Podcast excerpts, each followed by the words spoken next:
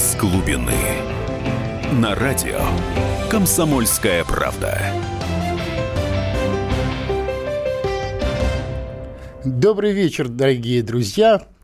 Итак, какое оружие создает наш вероятный противник? Именно это сегодня тема нашей вечерней передачи.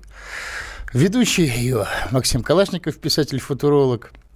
А наш гость с которым, с которым я уже знаком больше 20 лет, и который, в общем, наверное, владеет этой темой лучше других, Николай Алексеевич Шам, бывший замначальника 6 управления КГБ СССР и, в общем-то, волей случая, последний зампред Комитета государственной безопасности Советского Союза. Здравствуйте, Николай Алексеевич. И Александр, Александр Войко, журналист. Добрый. добрый вечер, Александр. Добрый.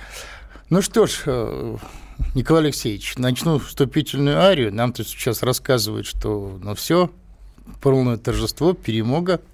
На Западе самолеты не летают, там три четверти палубной авиации э, Соединенных Штатов не боеспособна. Британские эсминцы – это вообще жестяные так сказать, банки, которые гремят и вообще, так сказать, уязвимы для наших подводных лодок. И вообще их ударные подлодки британцев вообще все на ремонте. И мы их победили и вырвались вперед. Как-то вот странно произошло. Тут отставали, были страшные 90-е. Но так ли это? Повод ли это успокаивать? Потому что мы все помним страшные 70-е для Соединенных Штатов. Вот, Николай Алексеевич, ну вы помните эти депрессивные фильмы, когда Штаты были надломлены Вьетнамом, у них была, так сказать, не лучшая экономическая ситуация в 70-е годы. Они кляли войну военных и, тем не менее, не сумели разделяющие головные части разработать, и нейтронные боеприпасы, и, кстати, челнок шаттл-то запустить на простите, на 7 лет раньше, чем Советский Союз. Стоит, если повод успокаивается. Может быть, мы начнем беседу с вот того интересного факта, который вы мне поведали так при нашей такой встрече, что называется, у метро. О том, как в прошлом году был выловлен канадский противолодочный буй в Северной Атлантике. Вот, а Николай Алексеевич, в общем, не бывает, бывших, наверное, офицеров КГБ не бывает – и вы принимали участие в том, так сказать, в анализе того что же, как устроен, вернее, этот буй. Расскажите, пожалуйста. Ну, в общем-то, тема-то, тема-то, как говорится, серьезная, с одной стороны. Если говорить о Соединенных Штатах Америки и о его военно-промышленном потенциале этой страны, то фактически он равен военно-промышленному потенциалу всех стран мира вместе взятых. Естественно, никакого сравнения с потенциалом России тоже не имеет. Почему? Потому что мы везде в количественном отношении и финансовом отношении на порядке отстаем от Соединенных Штатов Америки. Если взять виды вооруженных сил, как говорится, Соединенных Штатов, то, в принципе, ну, какой бы вид вы бы не взяли, допустим, берем военно-морской флот, да, что такое военно-морской флот Соединенных Штатов? Это сотни кораблей, сотни эсминцев, сотни подводных, десятки подводных лодок, которые несут на себе ядерные боезапасы, стратегические ракеты, крылатые ракеты с точным поражением цели. Все это имеет место быть. Даже Агая американская... Ну, здесь спорить, Николай Алексеевич, да. нельзя. В обычных вооружениях они нас действительно Ну, а что значит обычное вооружение? Вот у вас Агая, а, а, атомная подводная лодка, на которой 24 стратегические ракеты, не считая другой мелочи, которая имеется на борту. Те же крылатые ракеты Соединенных Штатов Америки, они способны поражать цели с точностью до 120 метров. И фактически... 12 вы хотели сказать. Нет, 120, 120 метров, 120 метров. Это у них 12-17 метров, это образовывается, если они Николай проникают... поближе к микрофону. Если они проникают в плотный грунт, тогда они образовывают э, воронку, как говорится, 18 метров. Если в мягкий грунт, то и большие воронки. Тем не менее, ну точно да, достаточно. Это, да.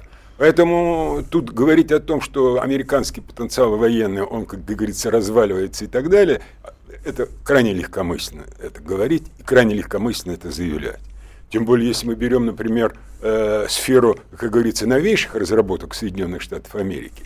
Правда, здесь тоже, э, ведь вся беда-то э, современной цивилизации заключается в том, что промышленный потенциал любой страны, он совершенно бесконтролен от общества. То есть общество никоим, никакими мерами, ни, никакими способами не контролирует все то, что происходит. Оно не понимает уже. Оно, во-первых, не понимает, и, а в любой цивилизованной, нормально развитой стране, конечно, общественный, экспертный, профессиональный контроль обязательно должен быть. А когда он отсутствует, появляются интересы э, кулуарные, э, групповые и так далее. И вот если мы посмотреть на последние десятилетия, то, в общем-то, в Америке создавалась куча всего. И вот эта куча всего у нас созданного, непонятно, а как вы, ну, возьмите тот же истребитель, э, сверхзвуковой истребитель F-35. И они теперь даже не знают, что с ним делать. Хотя гигантские миллиарды были затрачены. Было. Да. Но я прошу, как вот как репортер, Да. вот, который, наверное, я репортеров тоже бывших не бывает. Николай Алексеевич, что вот тогда интересного было найдено в этом гидроакустическом буе? У нас же сложное положение с акустикой, Ну, мы потом позже об этом Да, да, ну, в общем-то, тема гидроакустики, она, конечно, для России крайне актуальна, крайне важна. Это первый момент. Если брать американскую систему, то она носит глобальный характер. Она носит у американцев глобальный характер. То есть их система, как говорится, которая на кораблях, на подводных лодках, в космосе, э, как говорится, на берегу, и, и всякие там другие э, вспомогательные вещи и так далее, они позволяют американцам контролировать любой регион земного шара. Если они выстраивают решение какой-то задачи в каком-то акватории, они сразу же снимают всю информацию по этому региону и так далее. Площади этих регионов не ограничены. И вся система у них развернута и создана для решения этой задачи как таковой. А когда мы берем, например, нашу сторону, нашу сторону, то традиционно получилось таким образом, что у нас все разработки, связанные с решением этой проблемы, они шли от задач. Вот есть борт супостата, есть наш борт. Вот как создать систему для того, чтобы фиксировать, выявлять, классифицировать и сопровождать эту цель. Вот как у нас все было построено. А за эти годы 20-летия шумность под... что произошло с шумностью подводных лодок? Три этапа. Три этапа было проведены не только у нас, но и в Соединенных Штатах Америки по снижению шумности. И в результате все те системы, которые создавались у нас в России, что они себя представляют? Игрушки. Никому не нужны игрушки.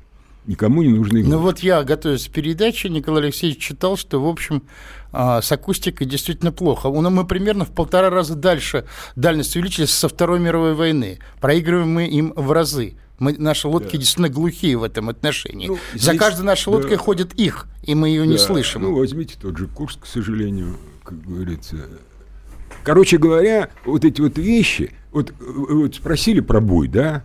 Буй – это элемент, этот элемент. То, что я сказал, э, типа того, что э, выловили и так далее, их э, канадцы, американцы их выбрасывают в наших морях сотнями. Они сотнями выбрасывают эти буи э, в наши... э, э, и вот эти буи дрейфуют, находятся в рабочем положении и так далее. Вот они, Но они, кстати, не только в рабочем, я перебью, извините, но они и в Александр спящем пола- положении находятся. Спящее положение ни для чего. Но Вот для того, чтобы в буев. необходимый момент включить, допустим, Понимаете, в тот у момент, них, когда у этих необходимо. буев 200 с лишним каналов связи с внешним миром. Зачем такое количество каналов?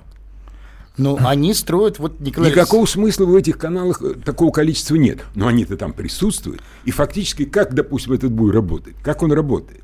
Вот он отработал определенную зону, определенную, э, и так далее, да потом. Потом он засыпает. Он засыпает и уходит. Но в сонном состоянии он продолжает по-прежнему работать. И вот проходит мимо него, проходит мимо него подводная лодка, да, э, супостата. Она Ну, дает в сигнал. данном случае наша. Да, она дает сигнал, буй оживает, оживает. Подводная лодка сбрасывает ему информацию. А, вернее, их подводная Их лодка. подводная лодка сбрасывает этому бую информацию. И после этого, после этого подводная лодка уходит, и через полтора часа этот буй подсплывает и сбрасывает эту информацию в нужное время, в нужном месте. На, Это на еще- спу- на спутник. Это еще, еще и точки обмена информацией. Естественно, естественно, естественно, естественно. Причем э, вот наши вылавливают эти буи и периодически, как говорится, забрасывают сюда в Москву для того, чтобы наши специалисты э, как бы э, изучали и попытались понять. Но, тем не менее, э, я так понял, что ко- кое-что новое было найдено на борту этого боя. Но у нас сейчас будет перерыв, Николай Алексеевич, и мы вернемся к этой теме немаловажной после, так сказать, вот, вот этого перерыва. Вы, друзья, оставайтесь с нами на нашей волне. Из глубины.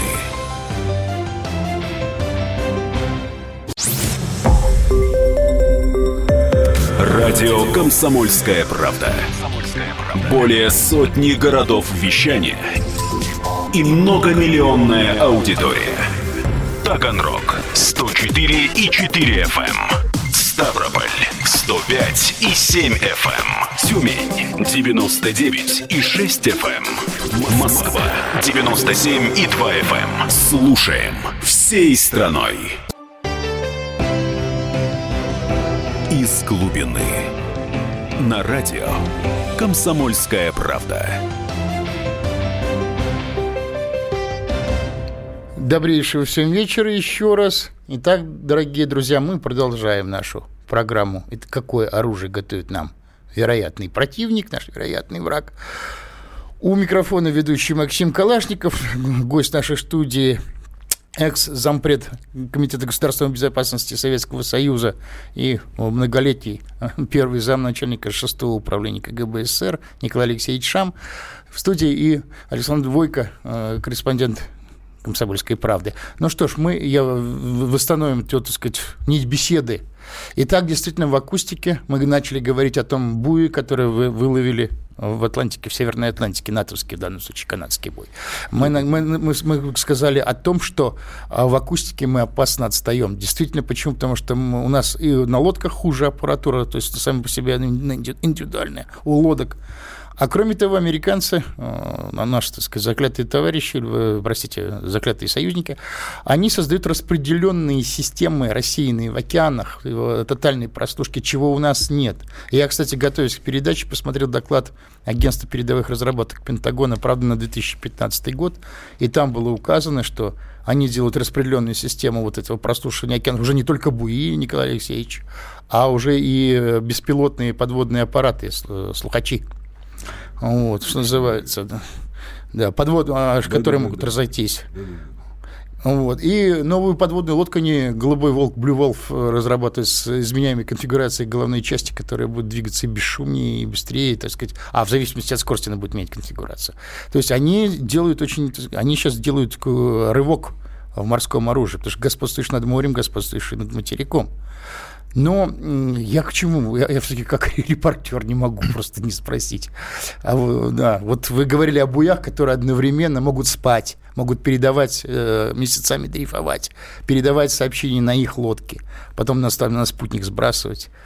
Вот ваше впечатление, когда вы увидели эту штучку, ну, это не первое, конечно, но вот mm. это все-таки 21 век, 2016 год, это понимаю. Да, да.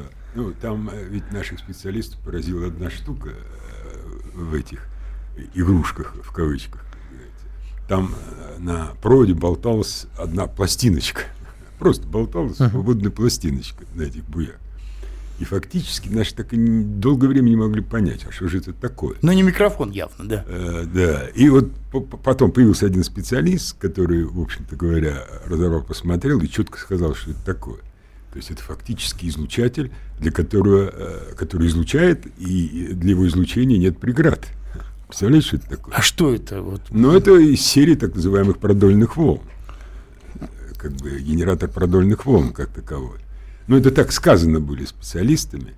Но тут ведь, опять же, как бы надо бы сравнивать эти вещи. А фактически, когда мы берем наши отечественные буи, да, отечественные буи, ну вот представьте себе, за эти четверть века шумность подводных лодок прошла три этапа изменений. Но они уже призраки, все да, понятно. они уже фактически признаки, невидимки как таковые.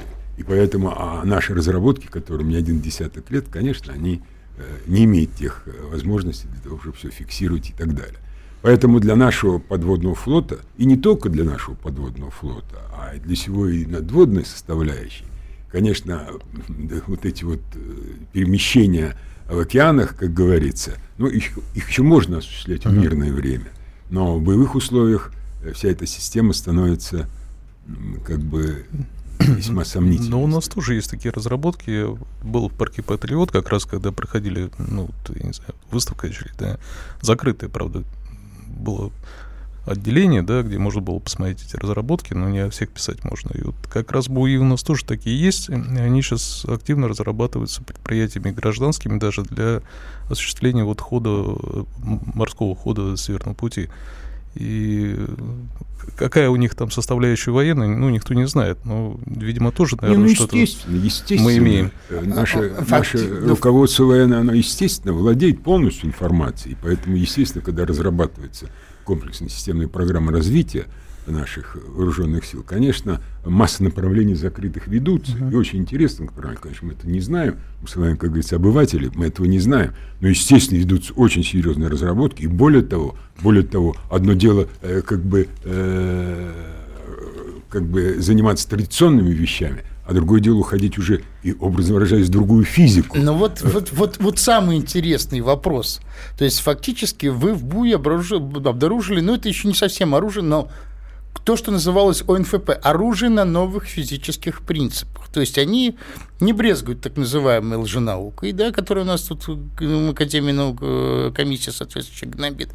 Они к этим вещам прибегает. Тем более, что в, в ДАРПе, если посмотреть ее структуру, действительно есть а, так называемый отдел оборонных исследований. У нее шесть отделов у ДАРПа. Да, да, да. Один да. из этих а, отдел оборонных исследований, который занимается новыми физическими, соответственно, знаниями. Они не боятся это делать. Они, э, они пробуют это на практике, э, Николай Алексеевич, по-вашему? Ну, у них-то в Соединенных Штатах организована очень хорошая система – и, и суть этой системы в чем заключается? То есть они ежегодно финансируют э, НИРы, НИРы Научно-исследовательские работы. Работы. Да. И, и причем их достаточно большое количество финансируется. Понятно, не все они срабатывают э, в том плане, как, в каком, э, как бы, э, ну, на, как, какой результат хотели получить. Из них только 10% доходят до какого-то другого уровня, после которого можно переходить... Но они пробуют. Да, после которого можно переходить на какой-то этап новый, тот, тот, тот же этап неокра как такового. А из этого этапа неокра, опять же, не все получается, а тоже где-нибудь там... Науч, да, неокр – это научно-исследовательские опытные конструкторские разработки. Вот да. из них какие-то определенные моменты выскакивают и создают уже базовую основу для развития совершенно новых направлений в области создания нового, качества новых видов оружия. Вот вы представьте себе, вот только перечисление, только перечисление вот новых направлений, которые э, в Соединенных Штатах уже не один год э, ведется в данном случае. Вот, например, берем сверхвысокочастотное оружие.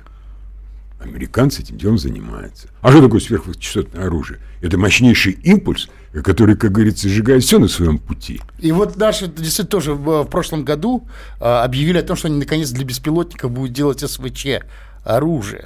Это вот я назвал только одну да. тему. А потом берите лазерную тематику. Ведь американцы этой лазерной тематикой миллиарды и миллиарды вложили. Правда, за последние годы у них объемы финансирования на лазерную тематику резко начали сокращаться в данном случае. Но, несмотря на это, они создали 10-киловаттник, э, создали 30-киловаттник, создали. Лазер.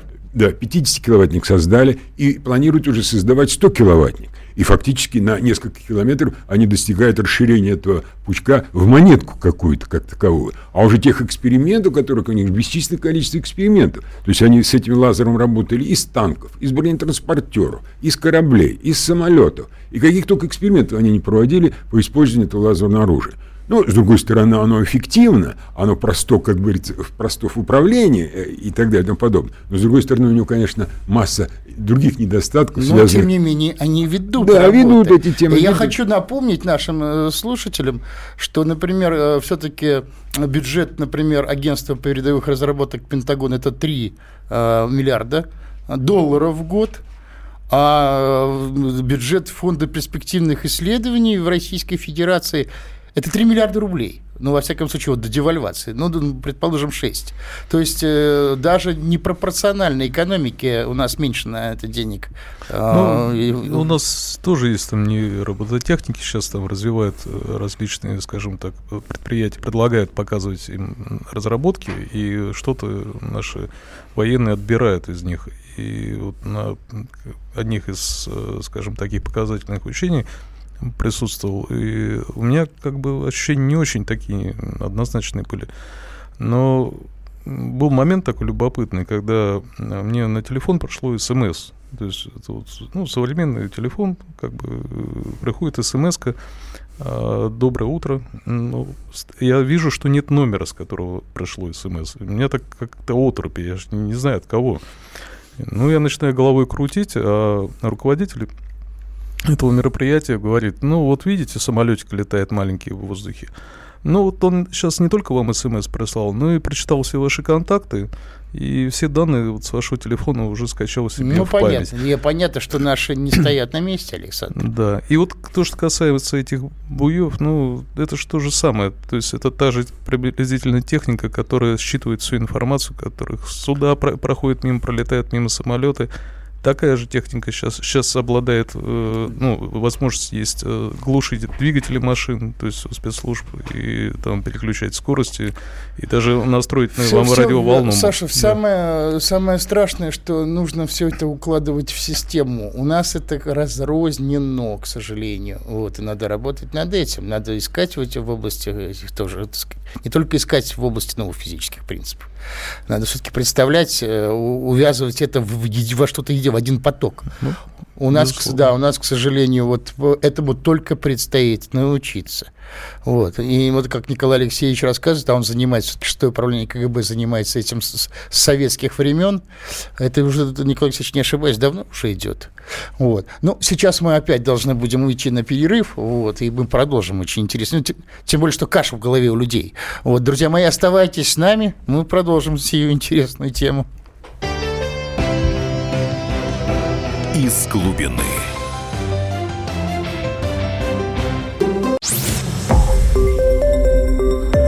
Радио «Комсомольская правда». Более сотни городов вещания и многомиллионная аудитория.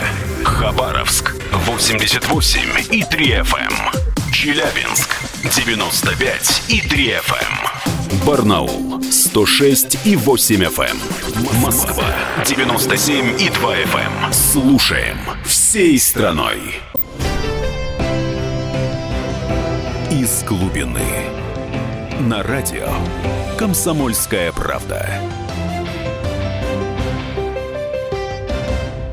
Итак, какое оружие готовит нам наш вероятный противник? Такова тема сегодняшней передачи. Ее ведущий Максим Калашников, наш гость, бывший замначальника 6 управления КГБ СССР Николай Алексеевич Шам и Александр Войко, э, корреспондент «Комсомольской правды». Мы продолжим наше, так сказать, то, что мы, э, тот разговор, который мы начали до перерыва. Но пока напоминаю нашим э, зрителям, простите, слушателям, что студийный номер телефона 8 800 297 02, WhatsApp плюс 7 967 297 02 и Viber это такой же номер аналогичный.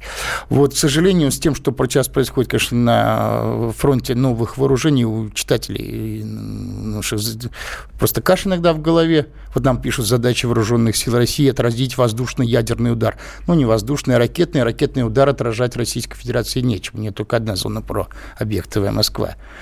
Сложности США стоит то, что береговая линия у них намного больше, и многие города стоят на побережье. В состоянии ли США отразить одновременно удар с воздуха и удар сверхбыстрых торпед с ядерным боезарядом? Ну, во-первых, торпеды сверхбыстрых торпед с ядерным зарядом уже не существует, шквалы сняты, они не применяются. Торпеда идет намного медленнее лодки, и наши лодки, а мы только что мы говорили в первой части нашей передачи, они глухие. Если наша лодка начнет открывать э, шахты ракетные шахты, и в корму прилетит торпед. За ней идет, как правило, американская лодка, которую наши не слышат. И, соответственно, э, мы возвращаемся к там, проблеме той же акустики. Нас спрашивают, как вы обнаружили этот буй в океане? Ну, выловили, и уже видно, когда он дрейфует. Вот. Но я хочу, Николай Алексеевич, чтобы вы все-таки вот, так сказать, высказали свое мнение как специалист, который, в общем, не просто специалист, а просто как энтузиаст инноваций, инноватики вот, и новых видов, применения новых физических принципов в оружии. Как вы считаете, вот куда, на каких э, направлениях нам сейчас бы стоило бы сосредоточить работу? Не надо э, заморачивать голову. Ближе э, к микрофону, пожалуйста. Заморачивать голову наличием каких-то супер новых Э, как бы видов э, оружия, которое э, имеет место быть или должно в ближайшее время появиться. Вы понимаете, вот вы берете стратегический ядерный потенциал и глобальное массированное нанесение вот этим потенциалом, допустим, удара по территории России. Что это предполагает, если, например, американцы решат развязать вот эту третью ядерную войну? Что это предполагает? Это предполагает, во-первых, э, приближение их э, носителей э, ядерного стратегического оружия к нашим берегам, правильно? Причем мы не фиксируем их появление. Вот они приблизились к нашим берегам, рассредоточились в данном случае. Теперь их эти э, э, ракетонесущие самолеты, вот эти Б 52, который уже... Ну и Б-2 уже сейчас. Б-2, которому уже 50 с лишним лет, который блестящим образом, правда, у них там был эпизод, двигатель отвалился от этого самолета. Но тем они несут службу. Да, они несут службу, еще 40 лет пронесут службу. Эти летающие платформы, они тащат, э, минимум две ядерные бомбы они тащат. Два, а. два ядерных заряда с хорошим тортиловым эквивалентом. И представляете, десятки, сотни этих самолетов, как говорится, которые, которым не нужно подлетать к нашим границам и так далее. Они выпустят эти крылатые ракеты или так далее, которые летают на 3,5-5 тысяч с половиной километров. И те же подводные лодки, которые подойдут к нашим берегам и так далее. Представьте себе, э, та же Агая, да, та же Агая, 24, э, как говорится, ракеты, да, плюс какое количество у них там этих управляемых боеголовок, потом берете вторую Агаю, еще с 24, и вот они расположились около наших границ, около наших границ расположились и наносят удар. Значит, 90, положения, да. Да, 90% всего нашего потенциала будут выделены в течение 12, 15, 17 минут. 90%. Николай Алексеевич, но они вряд ли начнут ядерную войну, потому что понятно, что они нарвутся на ответный, на ответный ракетный ядерный удар. Они не смогут вывести все. Тут видите, э, вот, а, э, тут нельзя встреч... себя успокаивать. Ни в коем случае нельзя себя успокаивать, не нанесут и так далее и тому подобное. Нужно быть готовым к отражению этого удара во ну, всех отношениях. Да. Не, ну даже подготовка такого удара, это уже будет э, на каком-то этапе известно, то, что готовится э, такой Понимаете, удар. не надо себя, Но технические в данном случае, не надо себя успокаивать. Вы возьмите, например, э, вот эти башни-близнецы, да, башни-близнецы. Факт состоялся, а что, э, взрыв этих, уничтожение этих башен, это что, в одну секунду, что ли? Нет, сейчас нет, намного нет. Стра- страшнее даже та ситуация. Поэтому создать, ну, да. и, э, создать систему, при которой информация не утечет, это сейчас, наверное, не очень сложная задача, как таковая. Поэтому внезапность, она может присутствовать. А раз присутствует внезапность, то во всех случаях мы свои, э, э, всю эту ряду должны развивать таким образом, чтобы иметь все в наличии для того, чтобы поражать и на моменте, как говорится, набора скорости, и в средней зоне, когда даже, и, наконец, уже когда она входит э, в нашу... И, так, и для этого есть все технические ну, возможности. Но, Николай сейчас, сейчас... это сделано ведь сейчас. Многие вещи сделаны, конечно, у нас. Они имеют место быть они имеют место быть. Возьмите тот же развитие комплекса С-300 как такового и так далее. Извините меня, эта система суперэффективнейшая. Ее нигде нет в мире, она лучше всех и вся. И представьте себе, вот она становится базовым, допустим, для решения задач про ПВО. Да? Становится базовым. То есть тут... Э, ну, да, так и сделали. Да. Но я хочу о другом, друзья мои, все-таки поговорить. Но все-таки ядерную войну, американцы сами боятся ядерной войны они не нашли способа быстро нейтрализовать наш, вырубить э, ядерный русский потенциал. Чего мы боялись еще с вами, Николай Алексеевич, в конце 90-х. Они его не нашли. Э, ответный удар будет. Но, может, они применят иное оружие, которое трудно э, доказать, используя новый принцип, который, применение которого трудно доказать. Вот что я имею в виду. Ну, вот, по крайней мере... Я сейчас не беру, да, вот, да, да. По крайней мере, мне неизвестна информация, что у американцев появился какой-то вид оружия, который сравним, например, со стратегическими бомбардировщиками, с атомными подводными лодками, э, с большой глубиной погружения, не, не, у американцев появился другой вид оружия, которым нельзя забывать. Это те же э, игиловцы, да, которые, ну, в общем-то, среди них есть специалисты, которые получают подготовку и в Англии, и в других странах. И есть э, база НАТО, которые, скажем, э, несколько раз уже проверялись, и их достаточно, ну, при желании можно разработать операцию, при которой они будут захвачены и, и может быть использовано оружие на этих базах.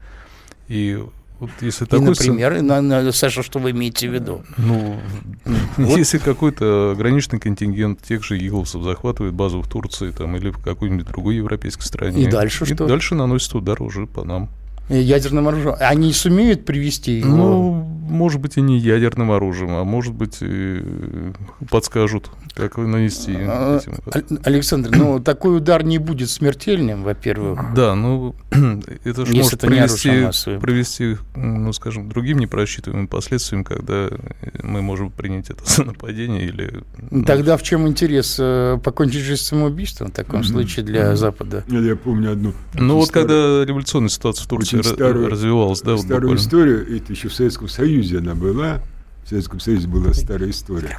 И, значит, суть ее заключалась, вот идет совещание э, военных, как говорится, и гражданских военных. Идет совещание.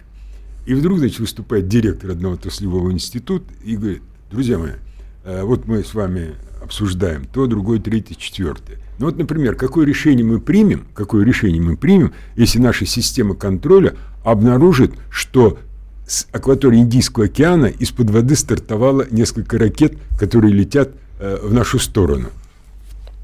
Угу. Ну. Какое решение мы примем? С южного направления, не с Да, с южного да. направления. Какое решение мы примем? В зале никто ну, все замолчали. Ну, просто грубовое молчание.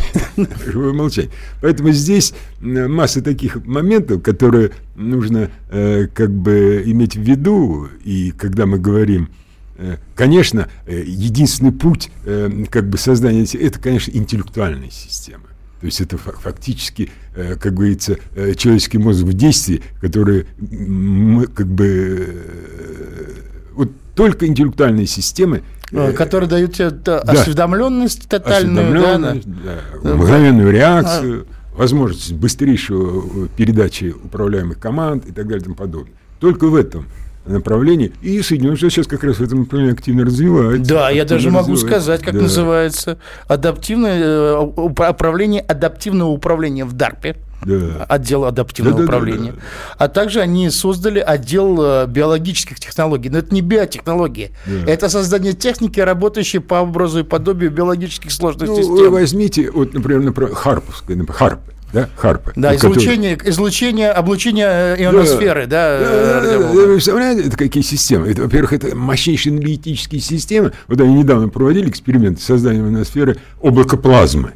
Плотной плазмы. Не просто плазмы, а плотной плазмы. И они создали такое облако, которое просуществовало не секунды, не, а часы просуществовало. А представляете, что это такое? И вы представляете, начинаете на ионосферу воздействовать такими потоками, вот и, пожалуйста, тема климатическое оружие. Это климатическое, климатическое оружие. оружие самое Я могу ваши слова подтвердить, потому что вот сейчас читаю независимое военное обозрение, и военно-промышленная комиссия Российской Федерации, а, в общем-то, решила возобновить те работы, которые были прерваны с гибелью Советского Союза, созданием плазменных объектов в ионосфере.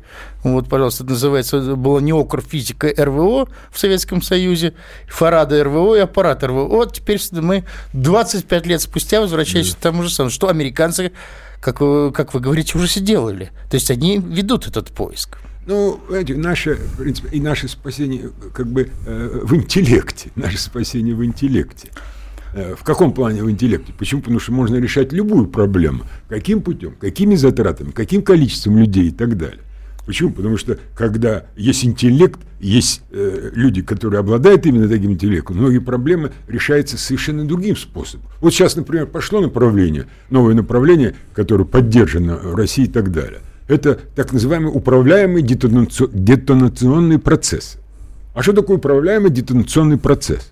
То есть вы берете, например, заряд, да, или жидкое топливо, или э, твердое топливо как таковое и так далее. Вот стандартная вот ракета. У вас есть ракета, ступени, сопло и так далее. У вас все это сгорает, идет реактивная струя, создается импульс, который двигает эту ракету.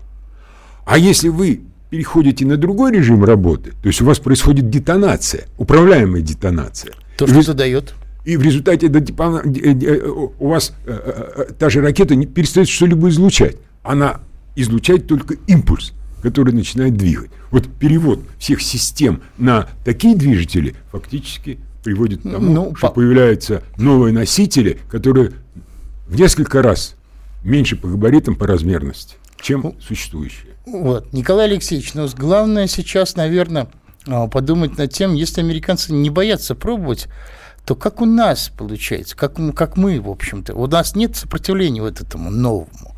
Способны ли мы?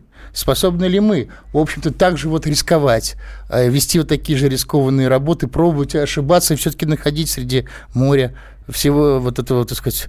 Вот здесь это серьезно. Сейчас, ну, у нас, к сожалению, сейчас мы опять подходим к перерыву, вот, мы про вот, вот это, поэтому мы посвятим заключительную часть нашей, э, нашей передачи сегодняшней. Так что, друзья мои, оставайтесь на нашей волне, мы продолжим эту тему. Из глубины.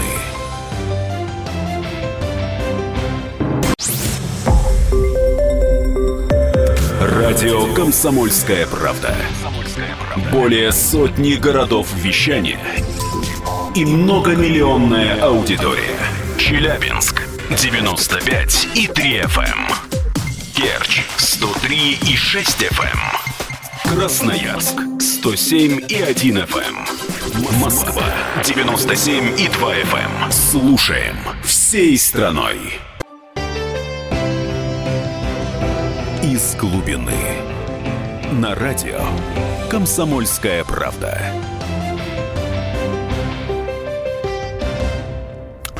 Добрый вечер еще раз. Мы продолжаем нашу тему, главную тему передачи. Какое оружие готовит наш вероятный противник? Оружие уже, наверное, на новых физических принципах. Гость нашей студии Николай Алексеевич Шам, э, бывший первый зам начальника 6 управления КГБ СССР, ведущий программы Максим Калашников, Александр Войко, корреспондент «Комсомольской правды» в нашей студии. И мы Ждем ваших звонков с вопросами по э, прямому студийному номеру телефона 8 800 297 02. WhatsApp, повторяю, плюс 7 967 297 02 и такой же Вайбер. Ну, Николай Алексеевич, давайте сейчас мы с вами пришли к выводу, что они не боятся пробовать, не боятся совершать ошибки, когда ищут новые э, знания физические применять и при их применении.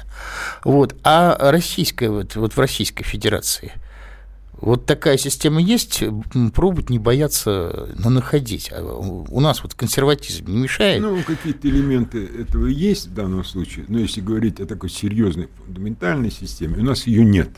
В России у нас, к сожалению, ее нет. Вот И такого, фактически... как агентство передовых да, разработок да, DARPA. Нет, у нас есть всякие там фонды, да, всякие фонды там, при Министерстве торговли, там, при других структурах есть фонды, э, которые финансируют вот эти инновации. Ну вот фонд перспективных исследований по Урагозин создал, например. Э, ну да, но вы понимаете, с одной стороны процедура, а с другой стороны, э, когда вы приходите э, с качественными идеями, с качественными, а где эксперты, где специалисты, которые могут оценить это все дело? Я вот несколько раз сталкивался вот с, с серьезнейшими инновациями, которые до, до, доходили до вот этого э, фонда как такового. Ну и что? Там, во-первых, специалистов нет – Специалиста найти трудно в данном случае. И, и кто там в этом фонде будет заниматься поиском этих специалистов? Ну, зачем далеко ходить за примером? Вы в советские годы вы по -по помогли братьям Лексиным с их прекрасной акустической системой на, в общем, на новом в общем, да. она действительно оригинальная. Она нарушала э, монополию Дальприбора, или Морфис прибора, вернее. Она обнаружила американские бесшумные лодки, но система Лексиных, братья живы до сих пор, они не могут пробиться с этой системы. А в Советском Союзе ее использовали. И, что называется. Вот, пожалуйста, пример. Чего далеко ходить. Ну, Николай Алексеевич, до нас дозвонился наш слушатель Лев Николаевич. Говорите вы в эфире. Да, да, да. я хочу сказать, чтобы противостоять военной машине США нужна, я, я думаю, экономика должна быть сильная у нас. Чтобы противостоять системе США, нужна сильная экономика, Лев Николаевич. Естественно, вы правы.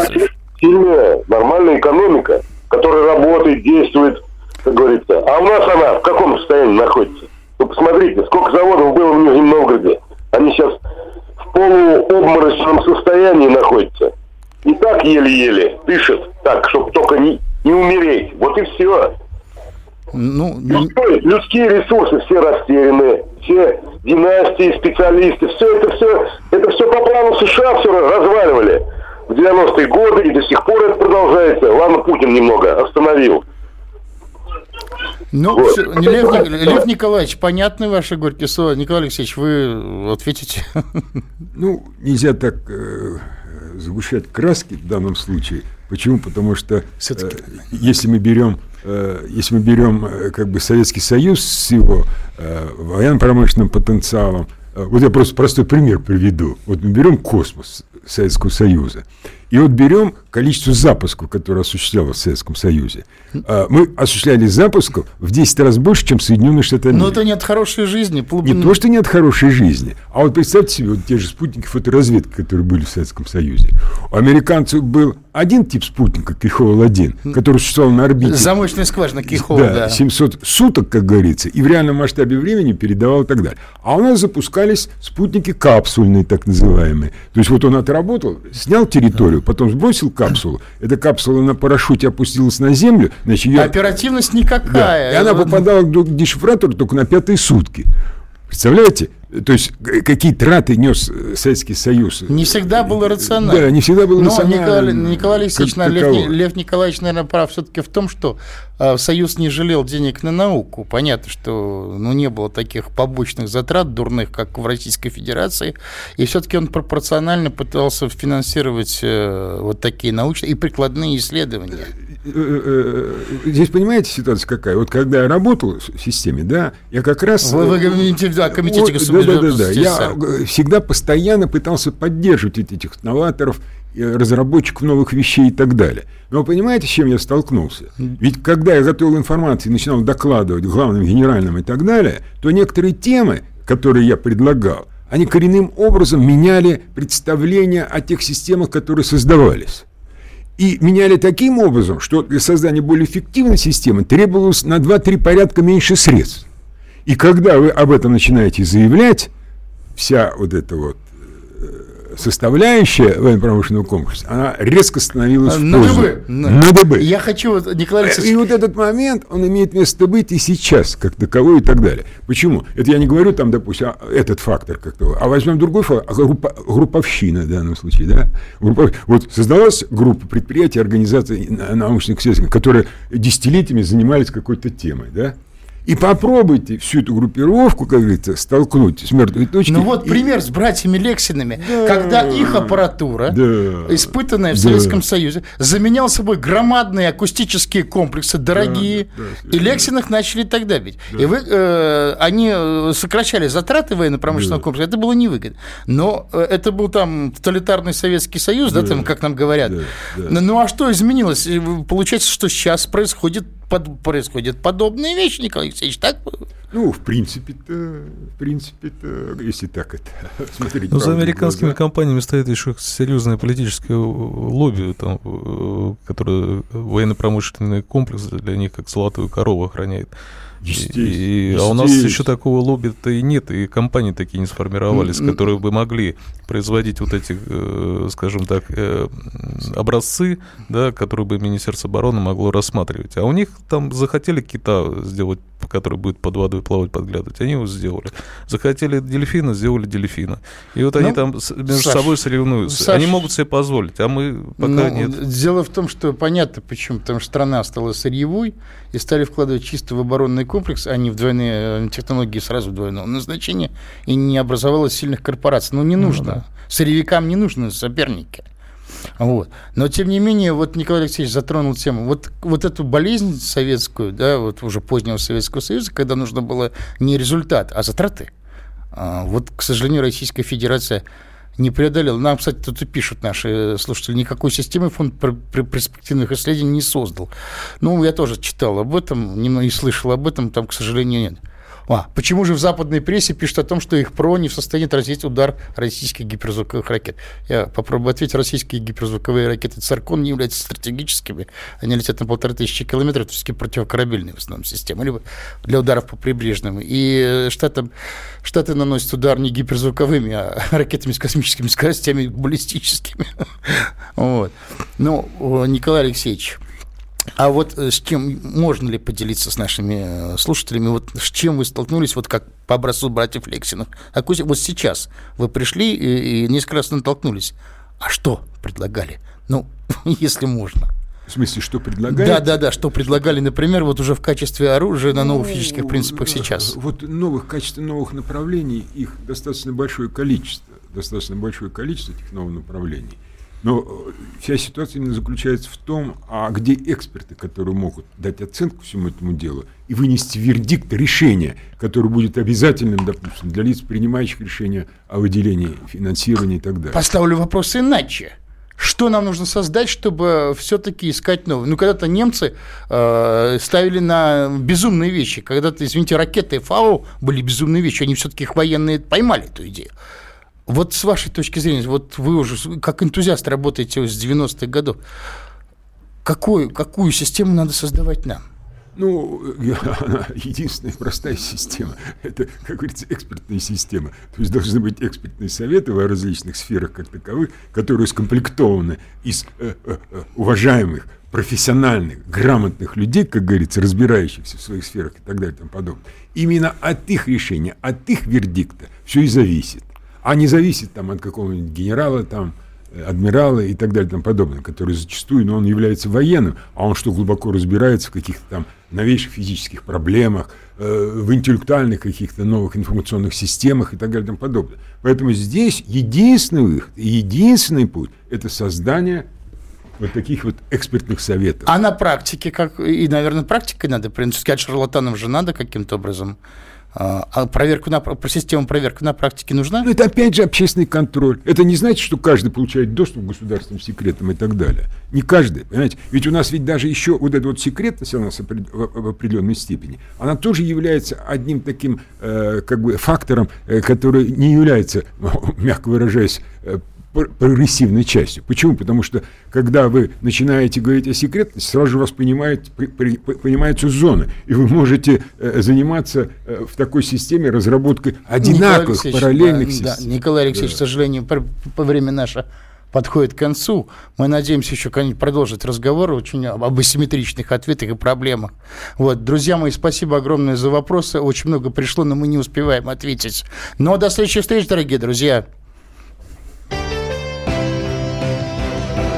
Из глубины.